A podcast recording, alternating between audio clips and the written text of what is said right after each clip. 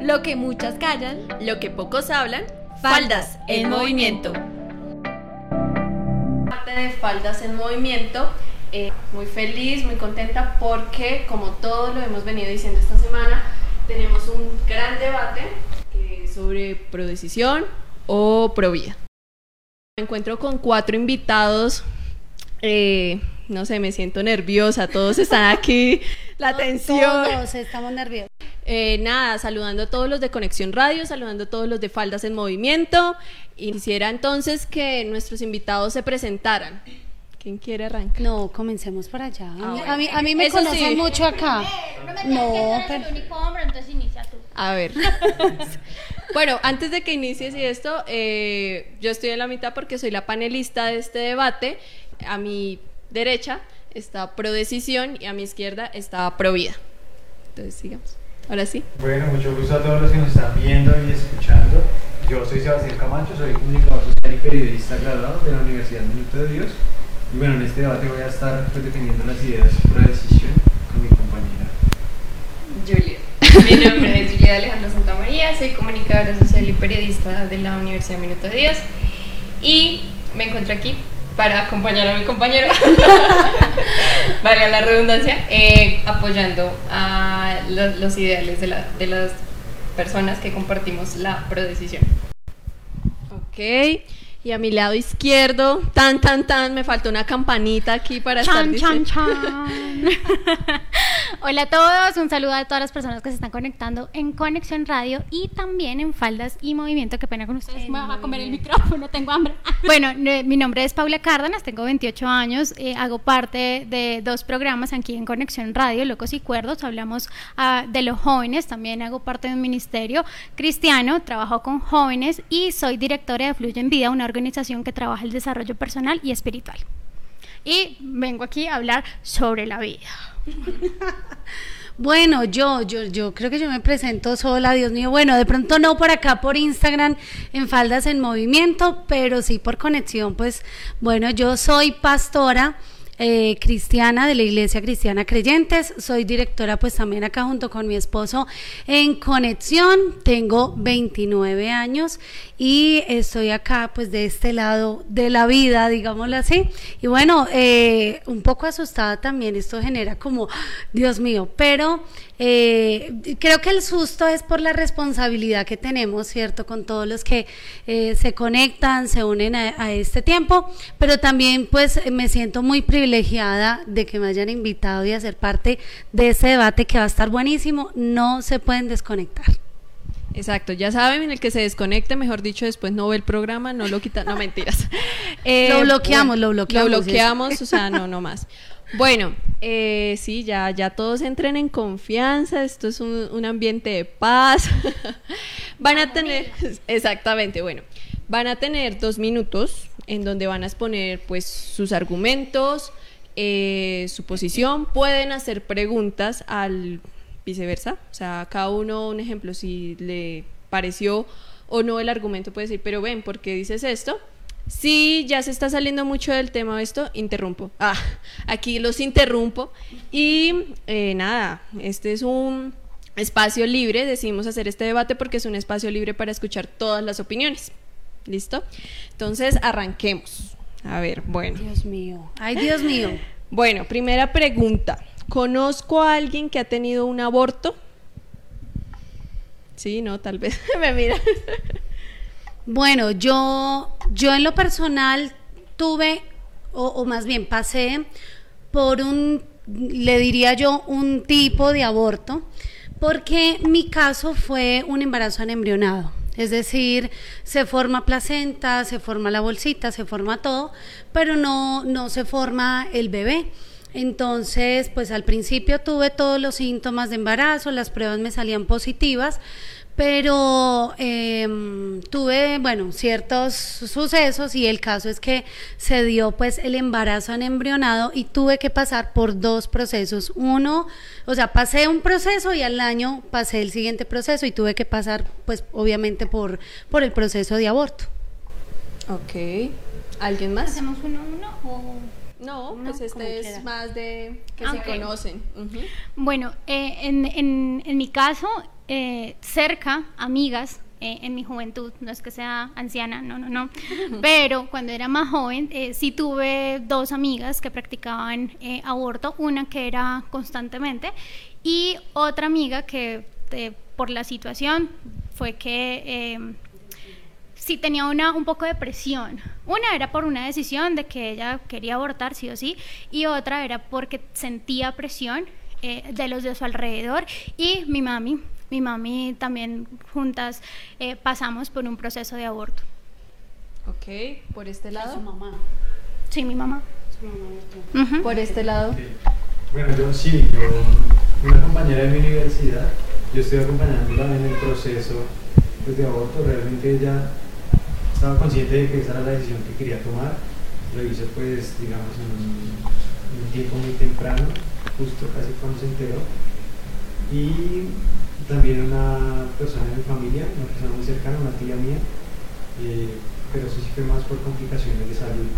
Pusieron ya muy de su salud y tuvo que pues, tomar la decisión de, de la abortación Así fue mi mamá. Mi mamá fue por complicaciones de salud, o sea, el bebé dejó de crecer y empezó a morirse dentro y eso podría ocasionar una infección a mi mamá. Entonces sí o sí tenía que abortar. Ok. Bueno, Actualmente, ¿creen que la mujer le da suficiente educación para decidir sobre su propio cuerpo? No sé quién quiera iniciar. Bueno, entonces yo, yo, yo, yo aquí, bueno, entonces yo sí la juez, venga, inicien alguien. Bueno, eh, hablar de la decisión, si cada persona tiene la, la, la eh, si recibió la educación de decidir de su propio cuerpo, creo que una de las cosas va iniciado dependiendo qué educación tenga, tanto en su em, educación estudiantil como en la casa. Porque yo personalmente tuve educación sexual. Entonces, tanto tuve educación sexual como en mi casa, siempre me educaron para tomar las decisiones eh, y que esas decisiones caían sobre mí. O sea, yo era la que decidía eh, qué hacer y qué no hacer y, y qué estaba bien y qué no estaba bien, pero siempre basado en sobre mi moral. Y creo que todas las personas que han podido tener acceso a educación saben que cada persona tiene el derecho de decidir y que esa decisión que tomen pues igual van a tener consecuencias buenas o malas. Okay. Yo creo que a pesar de, de, todo el acceso que hay a la información y, y a diferentes temas, Mm, creo que la educación sexual debe empezar por casa y hay muchas mujeres que no han recibido esa, esa educación a pesar de del acceso que hay a la información. Creo que no basta solo con poder tener un celular, ingresar a internet, tener un computador, sino también eh, que esa educación puede iniciar desde casa. Obviamente el sistema educativo hace su parte, pero creo que es elemental la educación de parte de los padres, pero también eh, hay muchos que no, no la han recibido. Muchos, muchos padres porque no saben cómo hacerlo, muchos porque pues él aprenderá la vida, ¿cierto? Pero creo que sí hay muchas mujeres que no han recibido esa educación sexual a pesar de la accesibilidad a la información. Ok, y por esta parte. Bueno, en cuanto al acceso a la educación, ya bien, es bien sabido que pues en Colombia es súper desigual el acceso a la educación. Imagínense cómo es el acceso a la educación sexual. Pues es una cuestión bastante complicada. Y más que el acceso a la educación sexual es el acceso a estos métodos anticonceptivos, de prevención, de cuidado, imposible.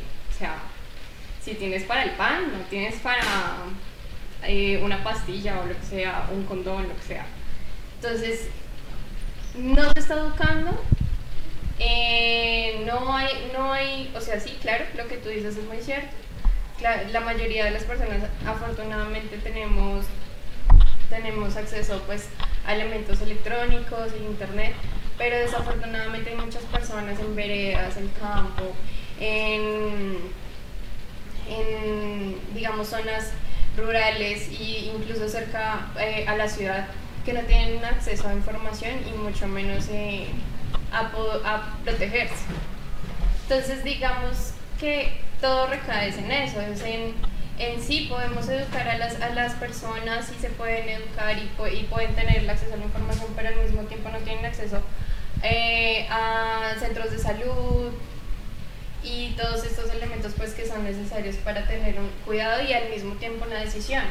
Que claro que la educación está también ligada, muy ligada a estos son los métodos anticonceptivos, cuídate, pero no te, no te dan una decisión de, digamos, cuando este tipo de métodos fallan. No, no hay una decisión porque ya se ha establecido eh, que no, o sea, por nada del mundo puedes abortar. O sea, eso es lo peor y se ha súper estigmatizado y desafortunadamente tampoco hay acceso a abortar. O sea, si no hay acceso a métodos anticonceptivos, abortar es incluso más riesgoso cuando no se tiene acceso a esta, a, esta toma de decisión. Bueno, sí, yo, yo quiero insistir también en ese aspecto de que Colombia pues, es un país muy diverso. A mí me gusta mucho un autor ya muy murió hace poco que se llama, se llamaba Alfredo Molano. Él se caracterizó por hacer etnografía siempre en lo rural yo creo que la educación en la ciudad es muy distinta de lo que realmente es en el campo. Eh, en la ciudad hay más elementos y yo estuve revisando la educación sexual, cada vez ha mejorado más, se hablan mejor las cosas, se ponen a disposición los métodos anticonceptivos, entonces es otro debate totalmente distinto decir lo que pasa en la ciudad, un aborto en la ciudad o lo que puede ser en, la ruralidad. Y me parece importante pues, eh, insistir en esto porque al final pues todas las medidas que criminalizan el aborto sobre todo caen en las personas que menos han tenido acceso a la educación. Entonces, ¿qué es que más me parece, digamos, injusto de, la criminalización del aborto? Y, bueno, nada, sí, hacer como esa revisión, tener como presente esa, esa diferencia que tú ya estabas haciendo como la introducción, de qué tipo de educación se da aquí y qué tipo de educación se da en otras partes del país. Eso es importante para tomar decisiones, para no llegar a juzgar a todos con la misma medida. Ok, bueno. Entonces, escuchándolos, eh, quiero darle continuidad a esa pregunta con respecto que si creen que hay líneas o comportamientos, a comportamientos me refiero a patrones, estructuras, en donde las mujeres deben tener, no sé, una edad, un, estrato eh, económico, un estrato económico para tener o elegir libremente sobre su, sobre su reproducción sexual? Bueno, eh, científicamente o hablándolo, sí, como desde el punto de la ciencia, eh, podemos hablar desde lo que pasa en el cerebro, ¿no? Y en sus conexiones, eh, ¿cómo se dice? Neuronales. Y es que cuando se tiene eh, la relación sexual, pues obviamente la relación sexual con eso conlleva un orgasmo y el orgasmo pues no se, no se experimenta, digámoslo así, en, la parte, en el órgano sexual, sino desde el cerebro. Entonces, eh, sí han habido estudios donde eh, la, ay, se me fue, la liberación, la, la hormona pues de la oxitocina, ¿cierto? Que que se, se, segrega oxitocina en el orgasmo, eh, afecta esas conexiones nerviosas que sabemos que el desarrollo del cerebro pues va aproximadamente hasta los 25 años, ¿cierto? Ese desarrollo.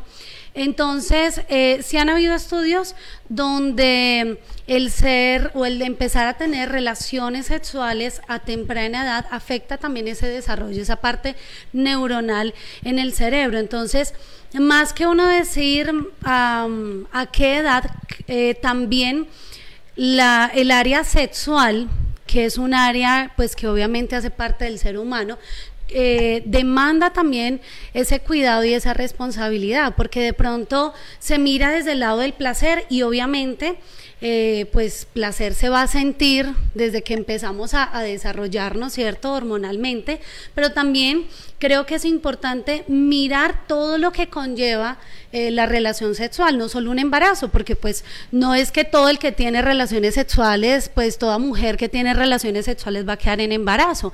Eh, algunas hasta sin cuidarse no quedan en embarazo, ¿no? Por diferentes situaciones.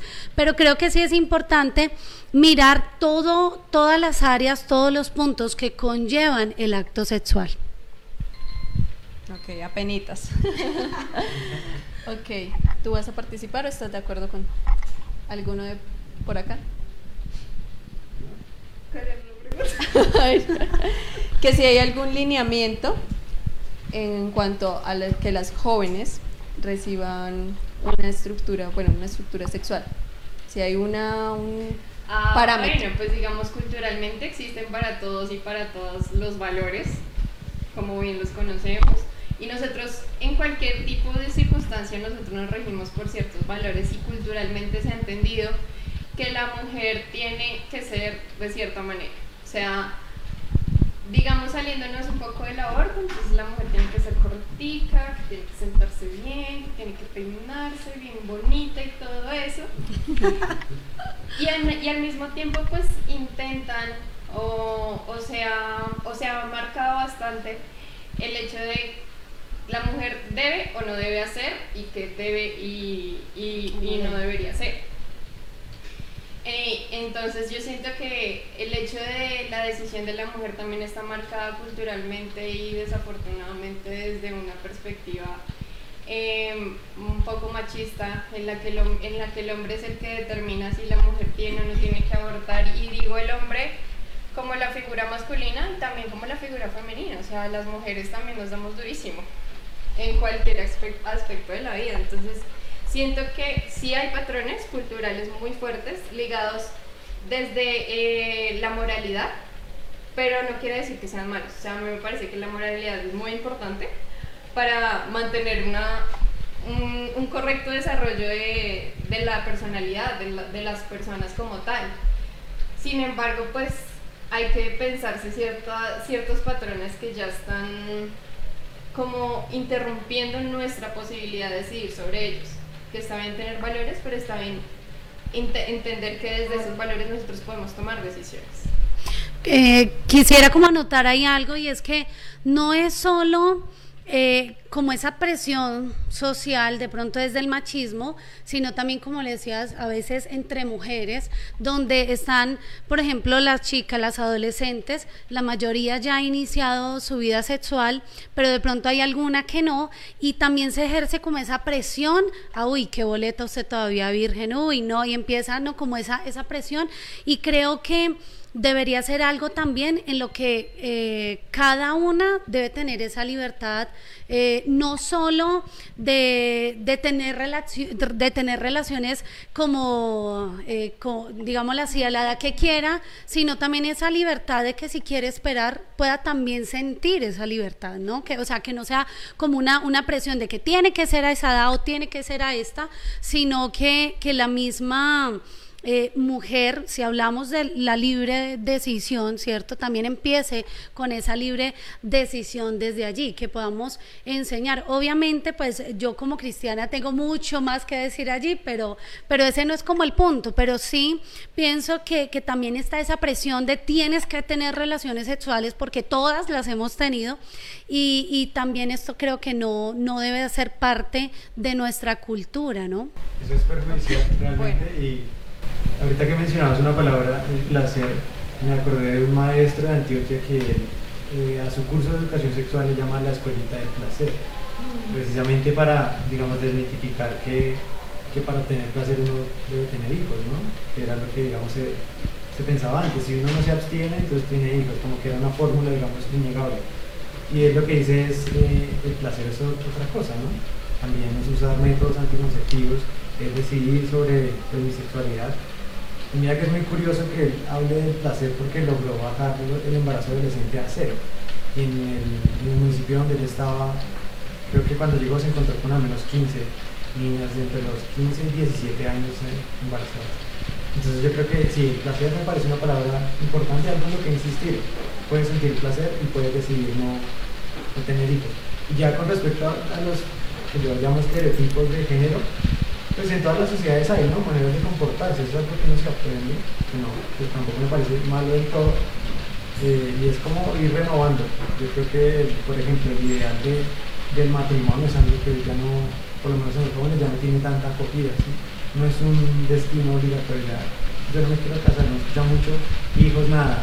Ahora vamos a meternos eh, en una pregunta que dice, ¿la religión entendida como organización organización. Eh, aquí quiero hacer un paréntesis porque, bueno, hay muchas religiones que dicen que la- las, las iglesias son los creyentes, sí, pero estamos hablando de la religión como organización, más no los creyentes. Eh, todo tipo de religiones debe excluir la opinión frente al debate pro vida o pro aborto. Se debe excluir, o sea, se debe quitar de este debate. Uy, los dejé fríos. Ah, Ustedes no hablan. sí, eso los No, dejé pues, fríos. Yo también estoy que me hablo. Váyanse ustedes y hablamos usted y yo. Digamos, como tal, la, la, o sea, Dentro de la normatividad, ¿sí? O sea, si se excluye la ver, religión. la religión como entidad.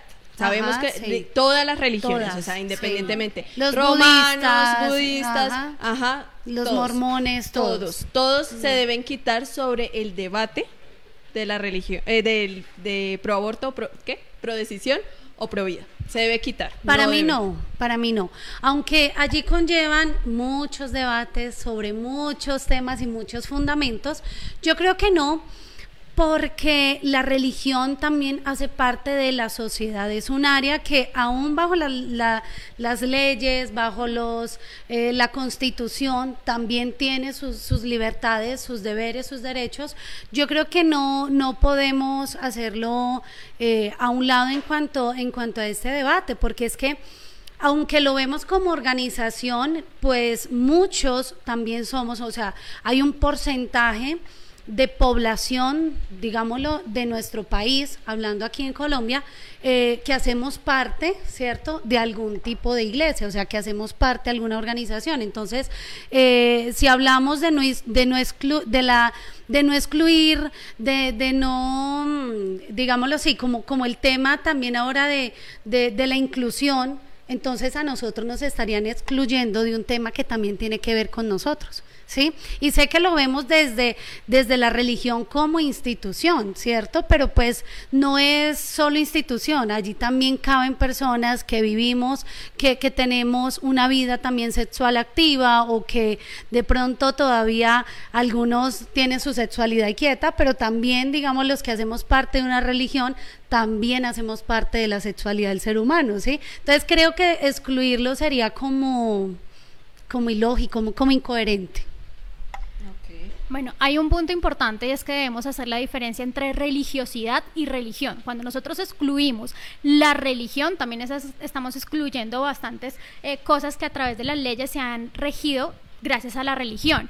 Pero la religiosidad sería un punto importante de pronto de tratar y de debatir, porque es muy diferente tratar de una forma religiosa un tema y hablar ya de religión. Si nosotros vemos los derechos y varias cosas de, la- varios puntos de varios artículos de la Constitución, vemos que también la religión ha intervenido y ha sido algo favorable para la sociedad. Entonces, te- de- debemos de diferenciar la religiosidad en la religión. Claramente, eh, ahorita eh, el tema de la perspectiva en que lo ve la gente, pues lo ve desde un punto de religiosidad y no lo está viendo desde un punto ben- beneficioso para la, la sociedad.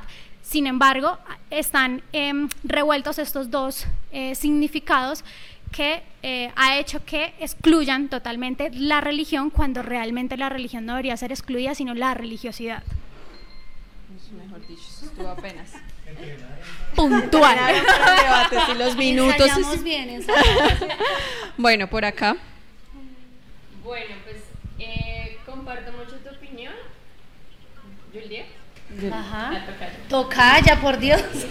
Comparto mucho tu opinión sobre que sobre la religión y, y todo lo que nos ha enseñado y cómo se ha impartido pues en cuanto a los valores, el deber ser. Pero siento que en esta decisión, así como dices tú que se excluye la religión, pues en el momento en el que yo no comparto esa, esa creencia, se, se me está excluyendo a mí. Entonces, Sí, no, porque necesitamos en, en cuanto a este punto como tal, necesitamos un, un centro, un neutro.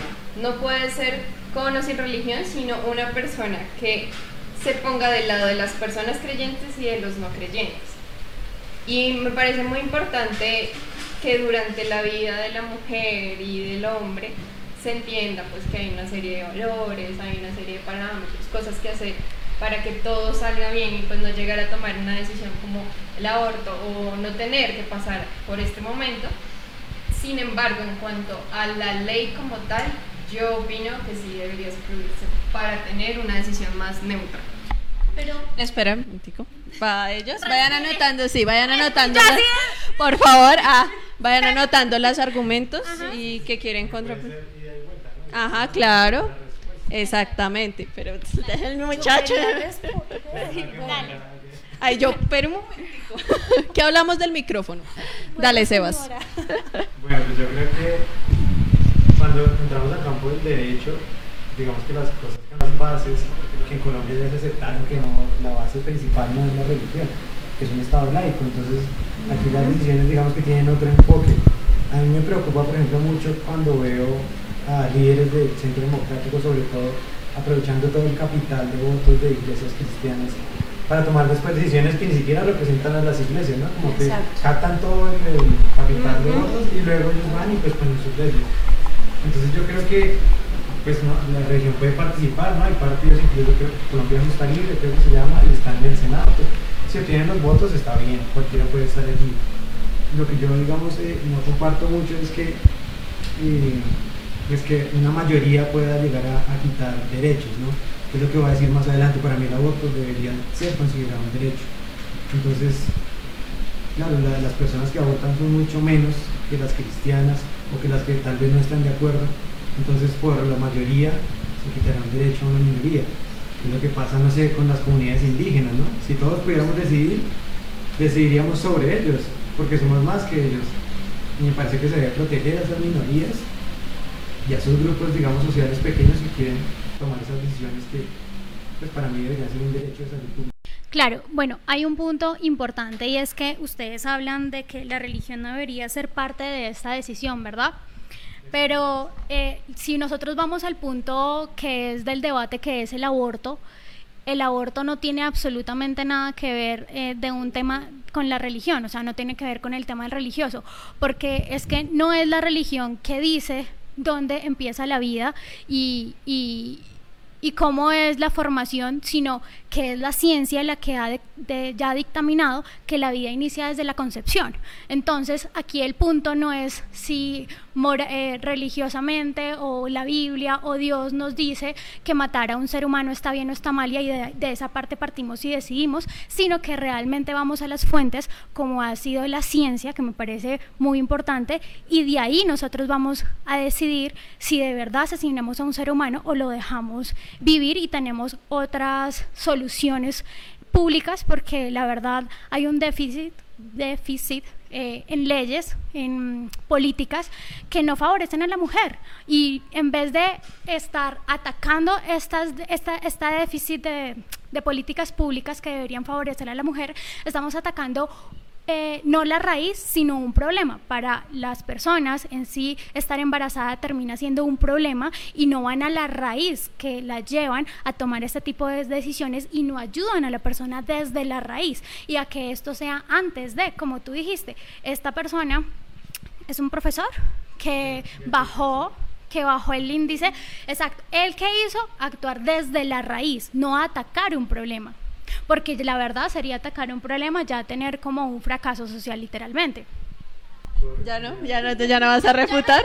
Eh, no, ya no quiero refutar. lo que yo iba a refutar es, sí, obviamente, yo sé que el tema de religión, e incluirla en, en, todo este tema de constitución, leyes, normas, eh, tiene mucho, mucha contraparte, digámoslo así.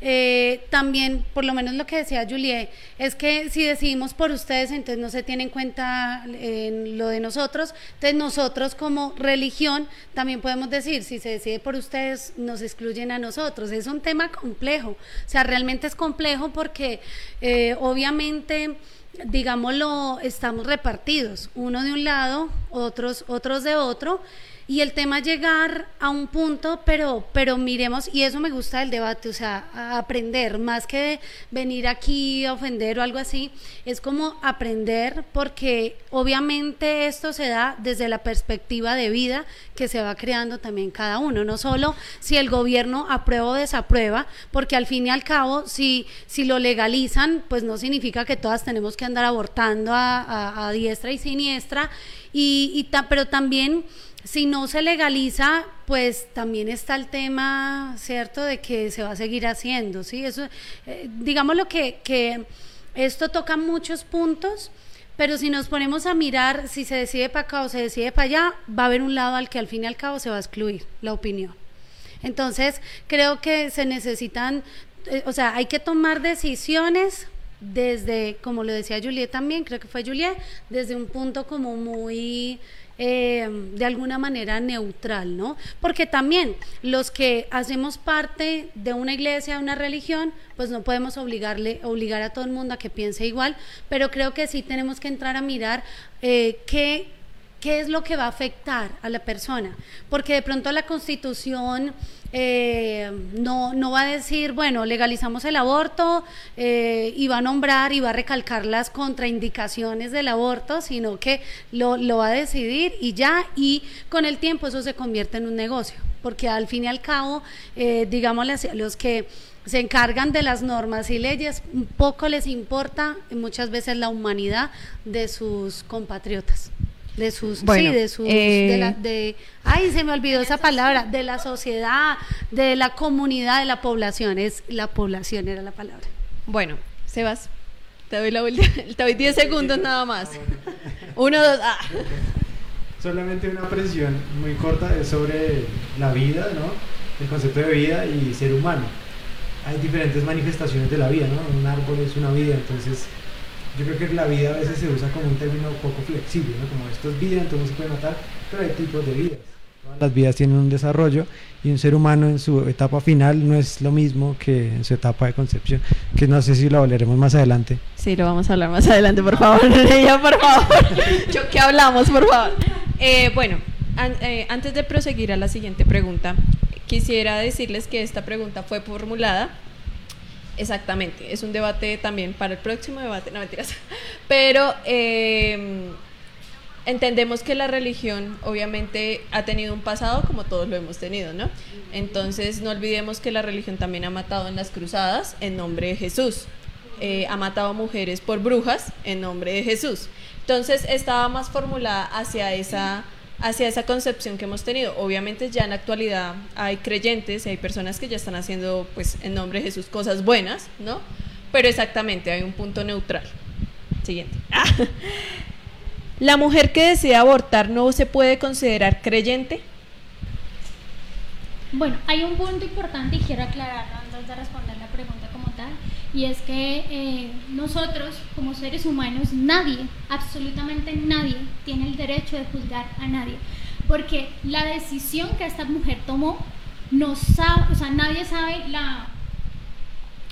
Perdón, nadie sabe eh, la razón por la que está tomando esta decisión. Así que eh, como seres humanos siempre vamos a tener y cometer errores, sin embargo, pues todas las decisiones tienen algunas consecuencias. Pero eso no significa que por esta mujer eh, haber em, cometido este acto eh, de abortar, de tomar la decisión de pronto de una forma, ¿cómo se dice eso? Como ella misma dijo, yo quiero abortar, no quiero tener ese exacto, de una forma totalmente voluntaria. No quiere decir que no sea creyente. Sin embargo, pues esto eh, en el área es, no, no, es que no quiero, no, no, no, no quería meterlo como, sí, exacto. si nosotros vamos a mirar esta decisión, ¿cuál fue la raíz que la conllevó a esto? Pudo haber sido presión social, pudo haber sido que se sentía sola. Por lo general, la mayoría de las mujeres que abortan es porque se sienten solas, porque no tienen acompañamiento de la pareja, porque no tienen eh, el acompañamiento de la familia, porque eh, económicamente pues también no están muy bien. Eh, hay una presión literalmente social. Pero si nosotros vamos a ver si esta mujer, ¿cuál era la pregunta? Que es que no sé si la estoy respondiendo o me estoy desviando. un momento. Ahí quedé como... Que sí. Ah, ok, ya. Entonces, no, nosotros no, sí, yo la estoy respondiendo, no, pero no, no podemos decir que no sea creyente. Yo creo en Dios, pero eso no significa que yo siga a Dios. Hay dos cosas diferentes en creer y seguir. Ustedes pueden decir que hay una deidad. Y nadie está diciendo que no, pero tú vives de acuerdo a lo que dice esa deidad. Cada uno toma la decisión. Tú tomas la decisión de vivir para Dios de una forma completa, de vivir para Dios de acuerdo a lo que a ti te conviene o de vivir para Dios simplemente en las decisiones eh, que a ti te parezcan que están bien y las que a ti te parezcan que no están bien, entonces no lo sigues. Entonces, ser creyente lo puede ser todo el mundo, pero seguir esa, esa visión, seguir ese estilo de vida es totalmente diferente.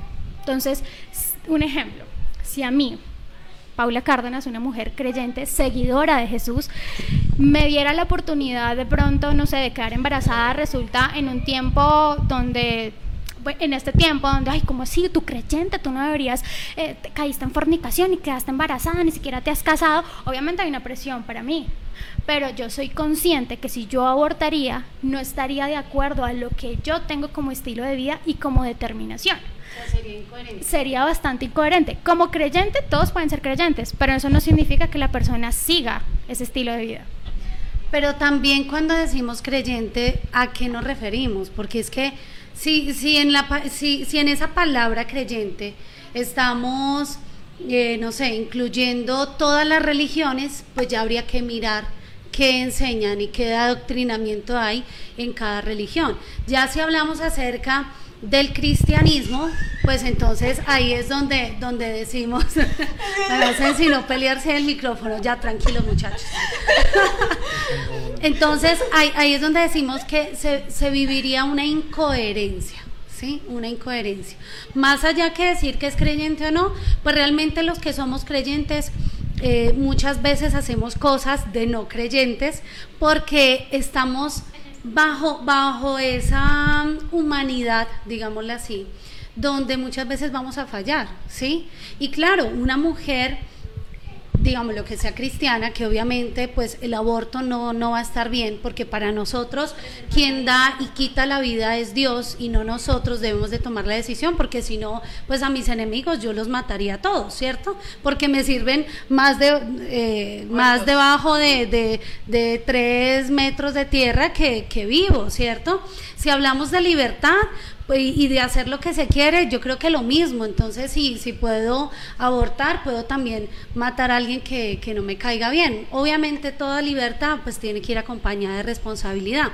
Pero creo que no, o más bien, más que creer, realmente no sería coherente. Yo ser cristiana y abortar. Ahora, hay ciertos mm, puntos, por ejemplo, como el que yo viví, ¿sí? Ciertas experiencias o ciertos motivos por los cuales hay que vivir ese proceso de aborto. Entonces, em, habría que mirar también como que, bueno, ella es creyente, tiene que vivir un proceso de aborto, como bajo qué, exacto, ba- bajo qué tema, porque también está el aborto espontáneo, entonces pues ahí diríamos, no, es que no es creyente, o sea, se le vino, entonces Dios qué, ¿sí?